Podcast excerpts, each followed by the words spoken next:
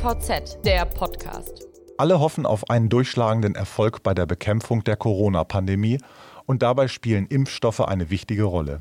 Die ersten Covid-19-Vakzine haben die klinischen Phasen abgeschlossen und stehen nun kurz vor der Zulassung in der Europäischen Union. Derzeit werden bundesweit Impfzentren aufgebaut. Schon bald soll dort die Impfung der Bevölkerung beginnen. Doch damit das reibungslos funktioniert, ist eine spezialisierte Logistik gefordert, denn die Impfstoffverteilung ist alles andere als trivial. Mein Name ist Robert Kümmerlen, ich bin bei der DVZ zuständig für Logistikthemen und heiße Sie recht herzlich willkommen zu unserer neuen Podcast-Folge. Über die große logistische Herausforderung, die sich aus der Verteilung der Covid-19-Impfstoffe ergibt, spreche ich heute mit Christian Specht. Er ist geschäftsführender Inhaber des European Institute for Pharma Logistics. Es ist ein beratendes Dienstleistungsunternehmen, das alle Teilnehmer in der pharmazeutisch-logistischen Kette unterstützt, also Logistik- und Transportunternehmen, Unternehmen, pharmazeutische Hersteller, den Großhandel, Versicherungen sowie Telematikanbieter und Hersteller. Herr Specht, hallo und einen schönen guten Tag. Ich grüße Sie. Schönen guten Morgen, Herr Kümmerlen. Ich freue mich sehr, dass ich bei diesem spannenden Thema heute Morgen dabei sein darf. Ja, das ist in der Tat ein spannendes Thema, über das man viel hört und liest in diesen Tagen. Unter anderem liegt ja die nationale Impfstrategie des Bundesgesundheitsministeriums vor und die gliedert sich in zwei Phasen. In der ersten Phase wird zentralisiert geimpft und dafür werden derzeit von den Bundesländern Impfzentren errichtet. In der zweiten Phase, in der dann wahrscheinlich mehrere Vakzine zur Verfügung stehen, folgt eine breite, dezentrale Routineverimpfung.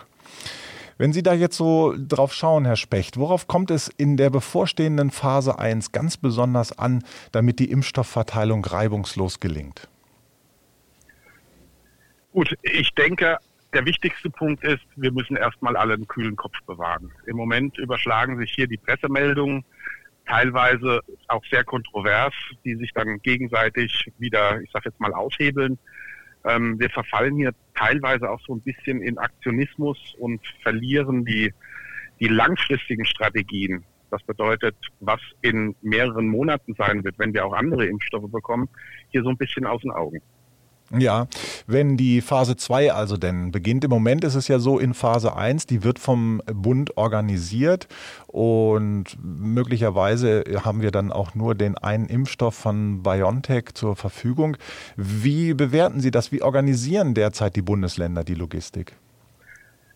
Also die Logistik wird hier noch an dieser Stelle sehr äh, unterschiedlich geregelt. Die Bundesländer verfolgen hier keine einheitliche Strategie.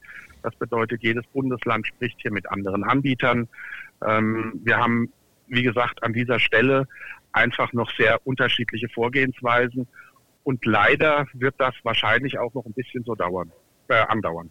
Momentan ist es ja so, dass das technische Hilfswerk die Impfzentren errichtet. Wissen Sie, welche Unternehmen noch an den Vorbereitungen beteiligt sind und wer am Ende auch den Impfstoff transportieren wird? Also wir haben aus Niedersachsen gehört, dass es dort DHL machen wird. Also auch hier ist natürlich, wie gesagt, hier kommen so Einzelmeldungen, wie Sie eben schon angesprochen haben. DHL, äh, andere Unternehmen wie Kühne und Nagel sind da noch im Gespräch. Äh, Transoflex Thermomet ist da noch im Gespräch. Äh, aber wer da, wel, also welches Bundesland genau, da müssen wir jetzt einfach abwarten, wie die, wie die Informationen kommen, denn ähm, das wird im Vorfeld natürlich nicht vermeldet, sondern erst wenn die Verträge abgeschlossen sind und die Firmen halten da natürlich auch noch äh, sehr zurück mit, mit ihren Meldungen. Äh, ich weiß auch nicht, ob die da gehalten sind. Also da ja. kann man im Moment nur abwarten, um zu erfahren, wer das tatsächlich nachher durchführt. Ja, es ist ja auch noch unklar und ich glaube auch die Bundesländer suchen noch nach geeigneten Lagerorten und auch das ist natürlich etwas, was man nicht unbedingt auch an die große Glocke hängen will, denn es ist auch alles sicherheitsrelevant. Jedenfalls einer der, einer der ersten Impfstoffe stammt von der deutschen Firma BioNTech in Mainz, das zusammen mit dem amerikanischen Hersteller Pfizer diesen Impfstoff produziert. Es ist ein Impfstoff, der bei unter minus 70 Grad transportiert und gelagert werden muss. Wie lässt sich mit diesen Anforderungen eine sichere Kühlkette gewährleisten? Wir sollten das Ganze strategisch betrachten und uns nicht nur auf diesen Impfstoff bei minus 70 Grad versteifen aktuell. Es werden weitere Impfstoffe folgen. Aber natürlich, wie gesagt, jetzt haben wir erstmal diesen Impfstoff bei, bei, bei 70 Grad. Aus meiner Sicht, aus meiner Sicht geht man hier die Kühlkette ein bisschen falsch an. Ähm, wir haben die, wie gesagt, diesen Impfstoff minus 70 Grad, der nachher auch dementsprechend vorbereitet werden muss, also aufgetaut werden muss. Und wir sprechen aktuell nur über die Kühlkette vom Hersteller ins Zentrallager beziehungsweise die Bundesländer. Je nachdem, wie aber der Prozess im Vorfeld gestaltet wird, könnte man durch die durch durch eine andere Vorgehensweise dementsprechend nachher auch die Impfzentren massiv ähm, entlasten. Das hat einfach auch was mit dem Thema Personalverfügbarkeit zu tun und und Personalbindung. Also hier gäbe es andere Möglichkeiten, aber aktuell, wie gesagt, ich meine, wir haben Behälter, die sind bei minus 70 Grad passiv gekühlt mit Trockeneis äh, die dann dementsprechend an die Impfzentren geliefert werden. Und hier geht dann die große Aufgabe los. Das wird so ein bisschen problematisch, wenn man sich anschaut, wie es im Moment gelöst ist. Was genau ist denn daran problematisch und welche Verbesserungen sehen Sie da? Also dieser Impfstoff ist für circa fünf Tage haltbar bei fünf Grad. Und ähm, wir, wir, wir transportieren diesen Impfstoff mit minus 70 Grad in die Impfzentren und müssen diesen Impfstoff dann vor Ort dementsprechend auftauen über Kühlschränke und so weiter, was natürlich auch von der technischen Seite her sehr aufwendig ist. Und die Frage stellt sich, warum macht man das nicht zentral und liefert, taut den Impfstoff direkt im Zentrallager auf ähm, und, und, und befördert dann diesen Impfstoff bei 5 Grad in die Impfzentren. Wenn ich ein Zentrallager irgendwo in, in Deutschlands Mitte habe, habe ich innerhalb von wenigen Stunden jeden Punkt in Deutschland erreicht und würde dadurch natürlich auch die Impfzentren massiv entlasten. Die Technik und die Voraussetzungen durch Anbieter ähm, bei 5 Grad, die sind gegeben. Da müssen wir das Logistikrad nicht neu erfinden. Mhm. Also zentraler Logistikstandort wäre in dem Punkt eine gute Sache. Die Produktionsstandorte sind noch auch so ein Thema. Also ähm, Pfizer produziert den Impfstoff seit einiger Zeit bereits im belgischen Pürs. Können Sie sich vorstellen oder wissen Sie, wo voraussichtlich weitere Produktionsstandorte auch anderer Impfstoffe sein werden? Ja gut, also wie gesagt, Pfizer produziert in Purs in den USA. Ähm, Deutschland baut hier natürlich auch, das können wir auch jeden Tag in den Meldungen nachverfolgen, massiv au, äh, auf. Äh, BioNTech wird noch Mainz und äh, hat noch Mainz und äh, Ida Oberstein. Dann haben wir, wenn der äh, CureVac-Impfstoff kommt, haben wir mit Stammsitz in Tübingen, werden wir dort auch eine Produktion haben. Wobei natürlich das auch stark davon abhängt, wer nach und nach mit, mit einem funktionierenden Impfstoff in den Markt geht. Mhm. Genau, das wird dann sicherlich in der zweiten Phase auch relevant werden. Wenn mehrere Impfstoffe auf den Markt werden, dann kommen möglicherweise auch noch mehr Dienstleister zum Zuge. Bleiben wir trotzdem nochmal bei dieser Phase 1, wo es jetzt erstmal mit diesem minus 70 Grad Impfstoff äh, eine große Herausforderung gibt. Reichen da eigentlich die Kapazitäten hinsichtlich der Thermoverpackungen, hinsichtlich Trockenheiß und Kühlfahrzeugen aus, um eine flächendeckende Versorgung mit diesem Impfstoff zu gewährleisten? Das kann man, denke ich, klar mit Ja beantworten. Ähm, wir haben ja zum Beispiel im, im, irgendwo im Nürnberger Raum haben wir die Firma Rakutec, die hier ähm, vermeldet und mit, mit diesen Boxen. Also auch Trockeneisproduktion wird jetzt, glaube ich, nicht das große Thema sein. Wir müssen ja auch im Auge behalten, die Menge des Impfstoffs. Äh, wir wissen ja noch gar nicht genau, wie viel Impfstoffdosen tatsächlich kommen, inwieweit die Impfzentren alle von Anfang an eingebunden werden. Das bedeutet, wir haben ja erstmal das, das Verimpfen bei Risikogruppen. Und das sind ja alles Punkte, die da mit reinspielen. Von daher gehe ich stark davon aus, da wird, wird genügend Kapazität vorhanden sein. Und es ist so, es muss nicht nur das Vakzin an sich transportiert werden, sondern es muss auch zusätzlich medizinisches Material wie Kanülen, Sicherheitsausrüstung, Tupfer, Pflaster, was man so braucht, transportiert werden. Ist das für eine Massenimpfung ausreichend vorhanden? Auch da kann man stark davon ausgehen, dass das ausreichend sein wird. Ähm, auch hier fangen die oder vermelden die, die Unternehmen, die, die hier für diese Produkte oder die diese Produkte produzieren und liefern. Dementsprechend, dass bereits die Produktionen hochgefahren werden, die Lagerkapazitäten erhöht werden. Also auch hier sehe ich bei richtiger Planung und Koordination sehe ich jetzt nicht das große Problem. Mhm. Da sind auch erstmal für die Beschaffung ist der Bund zuständig und da hoffen wir, hoffen wir einfach, dass wir aus der, ich sag jetzt mal, Masken- und, und, und Schutzkleidungsgeschichte Anfang des Jahres was gelernt haben. Ja. Jetzt sagten Sie ja eingangs schon, man soll das Ganze also jetzt nicht nur so fokussiert betrachten auf den BioNTech Impfstoff, der bei minus 70 Grad transportiert werden muss, sondern es gibt dann auch bald andere. So, und dann kommen wir zur zweiten Phase und da sind die Transport- und Lageranforderungen dann möglicherweise geringer. Das kann ja auch für den BioNTech-Impfstoff noch geschehen, wenn man feststellt, dass der auch stabiler ist bei niedrigeren Temperaturen. Passt man möglicherweise die Stabilitätsdaten noch an, so wie, wie ich das gehört habe. Nun gibt es von Moderna, einem amerikanischen Hersteller, einen Impfstoff und und der soll nach Angaben des Unternehmens für einen Monat bei zwei bis acht Grad lagerfähig sein. Und CureVac hat einen Impfstoff entwickelt, der laut Hersteller bei Kühlschranktemperatur drei Monate gelagert werden können soll. Ist die Logistik für diese Vakzine dann eine Standardaufgabe und ein Selbstläufer, über das wir gar nicht mehr viel uns Gedanken machen brauchen? Gut, also pharmazeutische Transporte oder Medikamententransport ist prinzipiell erstmal nie ein Selbstläufer. Das ähm, hat jetzt gar nichts mit dem Impfstoff zu tun. Der unterliegt hohen Anforderungen über die Good Distribution Practice, die GDP.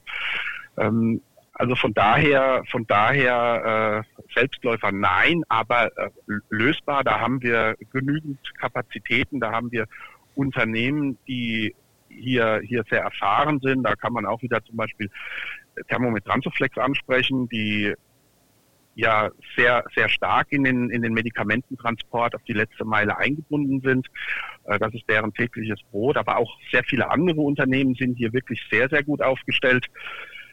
Aber auch, auch hier kommt es jetzt natürlich stark drauf an, jetzt nochmal zurück zu den, zu den 70 Grad, was ich da, das war gemeint mit strategisch. Wir richten im Moment unsere Lieferkette oder unsere Logistik auf diese minus 70 Grad aus. Würde ich hier einen Schritt zurückgehen und würde das zentral steuern und von Anfang an auf 5 Grad auslegen, was möglich wäre, durch das ähm, durch durch die kontrollierte durch die durch das kontrollierte Auftauen auch auf dem Weg ins, ins äh, in die in die in die Impfzentren mhm. beziehungsweise nachher auch zu den Verbrauchern ähm, wäre das würde das natürlich langfristig gesehen äh, die Situation etwas entschärfen, weil wir fangen dann mit den 5 Grad Impfstoffen an, die Logistikkette wieder umzustellen. Mhm. Ähm, dann ist es ja wahrscheinlich auch so, dass in der zweiten Phase eben das Ganze anders äh, verteilt wird, möglicherweise über die Ärzteschaft bezogen wird und auch über die deutschen Pharmanetze verteilt wird. Haben Sie eine Ahnung davon, wie viele Impfdosen sich jährlich über die deutschen Pharmanetze verteilen ließen? Weil es ist ja schon eine Aufgabe, die auch jetzt nicht in ein paar Monaten abgeschlossen ist, sondern das wird ja einige Zeit lang dauern, bis ausreichend Menschen in der Bevölkerung geimpft sind. Also die Frage kann ich nur schwer beantworten. Ähm, also was die Menge betrifft, wie viel Impfdosen wir über die über unsere Logistiknetze schieben können oder oder transportieren können, sagen wir mal so, äh, ist schwer zu beantworten. Aber auch hier muss man sagen, die da haben wir ja einfach, da haben wir ja Erfahrung. Deutschland ist, Deutschland hat ein Welt, Weltklasse Logistiknetz von daher, wir sind da sehr erfahren, von daher sehe ich da keine Probleme an dieser Stelle. Mhm. Und die Frage ist natürlich auch, stellt sich diese Frage überhaupt? Das heißt, haben wir permanent so viel Impfstoff zur Verfügung, dass wir, dass, dass sich diese Frage überhaupt stellt? Mhm. Nun haben sich ja auch, Sie haben das auch schon angesprochen, einige Logistikdienstleister positioniert und darunter sind sowohl große bekannte Namen, wir haben sie schon genannt, als auch spezialisierte Pharmalogistiker, die jetzt auf sich aufmerksam machen und die haben ihre Unterstützung angeboten. Und dabei geht es natürlich auch um lukrative Geschäfte. DHL, wie gesagt, wird die Versorgung in Niedersachsen übernehmen und wohl auch noch in anderen Bundesländern. Und ähm, aus Ihrer Sicht, Herr Specht, welche Dienstleister müssen jetzt gar keine konkreten Namen sein, aber was gehört dazu? Wer hat im Wettbewerb die besten Chancen, bei der Impfstoffverteilung zum Zuge zu kommen? Also wenn wir über die, über die Verteilung nachher in der breiten Impfung sprechen, werden das alle die Unternehmen sein, die dementsprechend bereits über Erfahrung verfügen und die Anforderungen auch dementsprechend für den pharmazeutischen Transport erfüllen. Das bedeutet, die dementsprechend zertifiziert sind, äh, die über das äh, bestehen, die bestehendes Equipment haben für den Pharmatransport. Sie können da nicht einfach jedes Fahrzeug nehmen. Das muss dementsprechend qualifiziert sein. Das sind alles Punkte, die da nachher mit reinspielen. Und ähm, da wird es da, da wird es sehr viele Firmen geben, die bereits hier tätig sind, die hier zum Zuge kommen werden. Das kann in der, in der, auf der letzten Meile kann, können das kleinere spezialisierte Kurierdienste sein, bis hoch zu den, bis hoch zu den größeren Unternehmen, die hier Erfahrung haben. Insbesondere im aktiv temperaturgeführten Transport. Mhm. Sie haben, Herr Specht, mit Ihrem European Institute for Pharma Logistics zusammen mit ein paar anderen Dienstleistern in diesem Bereich auch mit der BVL zusammen ein Angebot an die Bundesländer gemacht, hier Unterstützung zu leisten, behilflich zu sein bei Ausschreibungen, denke ich mal, und bei der Organisation der Logistik letztendlich. Ähm, dafür wurden die Bundesländer angeschrieben, die entsprechenden Stellen. Ähm, wie ist die Reaktion auf diese Aktion? Die Reaktion war sehr gut. Also ähm, es sind sehr viele, sehr viele Schreiben eingegangen, wo man sich für dieses Angebot bedankt und, und auch schon angekündigt hat, das in Anspruch zu nehmen. Wobei, wie gesagt, auch hier, das wird jetzt erst ein Thema werden, wenn wir nachher über die 5 Grad, über die 5 Grad sprechen und über die, ich sage jetzt mal in Anführungszeichen, Feinverteilung nachher an die, an die Krankenhäuser, an die Ärzte und so weiter und so fort. Das heißt, wenn es in die breite Masse geht. Mhm. Ein Punkt, der auch immer wieder in dem Zusammenhang erwähnt wird, das ist die Sicherheit. Also das ist natürlich auch ein mm, Produkt, was für Kriminelle attraktiv ist und was möglicherweise auch auf dem Schwarzmarkt gehandelt würde. Ich kann es mir kaum vorstellen, aber ähm, jedenfalls muss diese, müssen diese Impfstofftransporte geschützt werden. Ähm, wie lassen sich diese Transporte am besten vor kriminellen Übergriffen schützen? Was muss man da für Vorkehrungen treffen? Also auch hier ist es so, hier sollte man dann auf bestehende, auf bestehende äh, Lösungen zurückgreifen. Hier gibt es mittlerweile einfache und gute Lösungen, die, die, praktik die praktikabel sind. Das sind Themen wie Telematiksysteme, die vermelden, wenn ein Fahrzeug von der Route abweicht, wenn die Türen geöffnet werden, ähm, mit man kann mit Begleitfahrzeugen an dieser Stelle arbeiten, mit Sicherheitsdiensten arbeiten, mit einer Zwei-Mann-Besatzung arbeiten. Das sind alles Punkte, die da mit reinspielen. Das BKA hat ja auch hier schon eine Empfehlung abgegeben oder eine Risikoeinschätzung durchgeführt. Äh, das sind eigentlich die Punkte, die man, die man, die man hier beachten muss. Ähm, es wird, es wird mit Sicherheit wird es, wird es Themen geben. Das muss nicht nur Diebstahl sein, das wird auch, werden auch Aktionen vielleicht von Impfgegnern sein. Also da kommen viele Punkte zusammen. Die kann man aber über, über eine entsprechende Überwachung der Fahrzeuge und technische Lösungen, die bereits vorhanden sind, kann man die lösen. Also begleitende Sicherheitsfahrzeuge, heißt das dann, jedes, jeder Pharmatransport mit Impfstoff muss auch von einem privaten Sicherheitsdienst oder von der Polizei begleitet werden? Das muss nicht zwangsläufig sein. Hier werden auch wieder wahrscheinlich die Bundesländer äh, dementsprechend sich Lösungen ausdenken. Da gibt es im Moment, da gibt es im Moment noch keine, noch keine einheitliche Vorgehensweise an dieser Stelle. Äh, ob das jetzt die Polizei ist, ob das ein Sicherheitsdienst ist, ob die überhaupt mitfahren müssen, das kommt natürlich auch darauf an, wie, wie bekannt ist es, welche Fahrzeuge was auf welcher Strecke transportieren, spielen viele Punkte mit rein. Aber zum Beispiel eine Zweimannbesatzung ist hier auf jeden Fall zu empfehlen und eine entsprechende technische Überwachung der Fahrzeuge. Einfach auch, dass wenn mal eine Pause gemacht wird, dass so ein Fahrzeug nicht unbewacht irgendwo steht. Das sind alles Punkte. Und natürlich, was ganz wichtig ist, ist die tatsächliche, ich sage jetzt mal, Schulung, Einweisung der, der, der, der Fahrer in diese, in diese Themen rein, damit sie auch Gefahrensituationen früh erkennen. Mhm. Und für die Lagerung hat die Bundesregierung, ja, das Bundesgesundheitsministerium Amtshilfe auch bei der Bundeswehr ähm, ersucht, also ähm, was Lagerflächen angeht. Ähm, also auch in der Richtung könnte ähm, eine Sicherheitsunterstützung stattfinden. Wobei die Bundeswehr sicherlich nicht die Transporte begleiten darf. Das würde wohl über die Amtshilfe hinausgehen. Richtig. Wobei, wie gesagt, die Lagerung, die Lagerung an sich, äh, diese, diese Lager werden rund um die Uhr besetzt sein. Äh, da diese ganze, das ist ja eine wirklich große logistische Herausforderung. Das ist kein, kein Job von, von, von, von neun bis drei. Mhm. Also das wird, wird 24 Stunden laufen und dementsprechend, und da werden auch Sicherheitsdienste bereitstehen. Da wird die Polizei mit Sicherheit ein großes Augenmerk drauf haben. Und ähm, Unternehmen wie Bundeswehr, Technisches Hilfswerk und so weiter können hier unterstützen.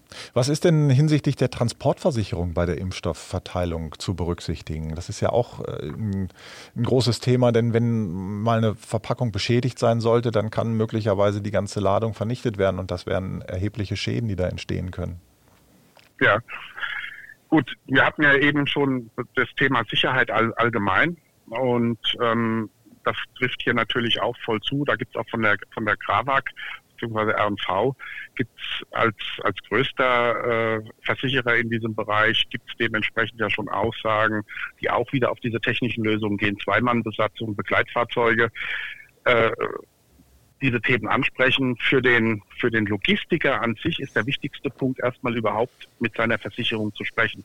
Das bedeutet nicht im Vorfeld einfach jetzt los, loszulaufen und zu sagen, ich transportiere, sondern tatsächlich auch seine Versicherung darüber zu informieren und mit seiner Versicherung zu sprechen. Das sehe ich jetzt, glaube ich, als wichtigsten Punkt ganz im Vorfeld, dass die Logistiker dementsprechend mit ihren Versicherungen im Vorfeld sprechen. Hm. Wenn wir hier aus der deutschen Perspektive blicken, dann kann man eigentlich die ganze Versorgung so auf dem Landweg abdecken. Also von europäischen Produktionsstandorten lässt sich, glaube ich, alles ganz gut auf der Straße organisieren. Wird es darüber hinaus Ihrer Ansicht nach notwendig sein, Impfstoffe von oder aus entfernt liegenden Produktionsstätten, beispielsweise Indien, wo es ja auch eine große Kapazität für Impfstoffproduktion gibt, oder äh, aus den USA, nach Europa einzufliegen? Also das wird notwendig sein. Wir haben ja zum Beispiel auch die Europa hat ja auch bei Moderna äh, Impfstoffdosen entsprechend über Vorverträge bestellt. Das heißt, die müssen eingeflogen werden, aber das ist durchaus möglich, sowohl bei, bei minus 70 Grad, das wird über, über auch in den mit diesen entsprechenden Kühlboxen passieren, wie auch im 5 Grad Bereich. Das sind, das sind Themen, die die Luftfrachtgesellschaften alle kennen und die bereiten sich auch aktuell schon vor. Ich war letzte Woche in Frankfurt auf dem Flughafen und hab, äh, dort hatten wir dementsprechend ähm, eine Messung auf dem, dem Flugfeld unten von einem, von einem speziellen Fahrzeug und ähm, da konnte man schon sehen, dass da dass da sehr viel Bewegung bei dem Thema drin ist. Ja, in der Luftfrachtbranche wird das Thema intensiv diskutiert. Das habe ich auch so mitbekommen. Stellt sich grundsätzlich die Frage, ist Luftfracht eigentlich geeignet, Impfstoffe bei minus 70 Grad zu transportieren? Und gibt es dafür genügend Kühlkapazitäten? Gibt es genug Maschinen? Denn immerhin, die Luftfahrtbranche ist von der Krise ja auch stark getroffen. Und ähm, zu all dem gilt dann, wenn man jetzt also Kühlung mit Trockenheiß vornimmt, ähm, gilt auch noch Trockeneis im Luftverkehr als Gefahrgut. Und unterliegt besonderen Beförderungsvorschriften. Also ist Luftfracht eigentlich wirklich gut geeignet für solche Impfstoffe? Also, Luftfracht ist geeignet. Bei, bei, bei diesen Boxen, wie gesagt, halten sie ja diese minus 70 Grad, zum Teil mehrere Tage. Das ist, das ist grundsätzlich möglich. Die die Vorgaben, was das Trockeneis als, als Gefahrenstoff betrifft, also wie das zu handeln ist, das ist über die, über die IATA, Internationale, äh, International Transport Association, dementsprechend geregelt. Im luftreinen Luftfrachtverkehr ist das handelbar.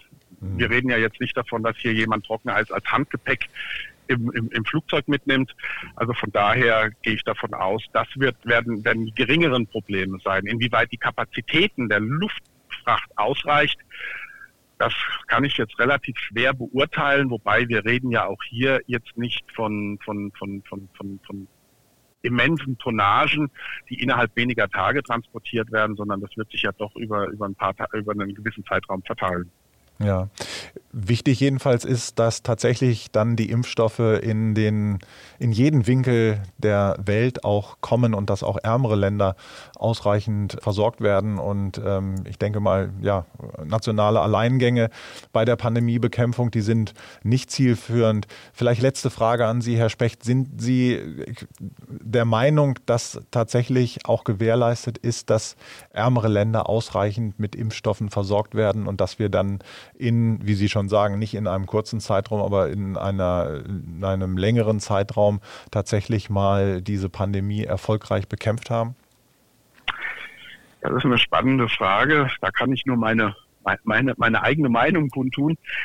Ähm, gut, die, reicheren Staaten, also die westliche Welt, strebt ja hier, strebt ja hier eine relativ schnelle Herdenimmunität an. Und ähm, wenn man sich jetzt anguckt, dass wir in Deutsch äh, in, oder in Europa äh, laufen wir so ein bisschen auch in Richtung Überversorgung, wenn denn die Impfstoffe alle kommen. Das bedeutet, wir haben 300 Millionen Dosen von Pfizer, 300 Millionen Dosen AstraZeneca wurden wurden vorbestellt, 160 Millionen von Moderna. Weitere da werden da noch hinzukommen. Und ähm, auf der anderen Seite gibt es ja das UN-Hilfsprogramm.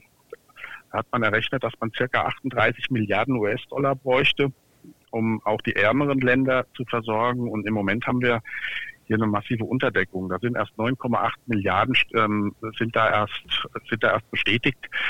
Und äh, wir, ich, ich denke einfach, dass die, dass die ärmeren Länder hier etwas hinterherlaufen werden. Hm. Gut, da bleibt dann wirklich nur zu hoffen, dass das auch klappt auf absehbare Zeit und dass die Länder versorgt werden. Jetzt erstmal ähm, ist natürlich der Fokus sehr stark auf äh, Europa, auf die USA gerichtet und hier wird geschaut, wie laufen jetzt die Impfungen an. Wir werden da dranbleiben an dem Thema.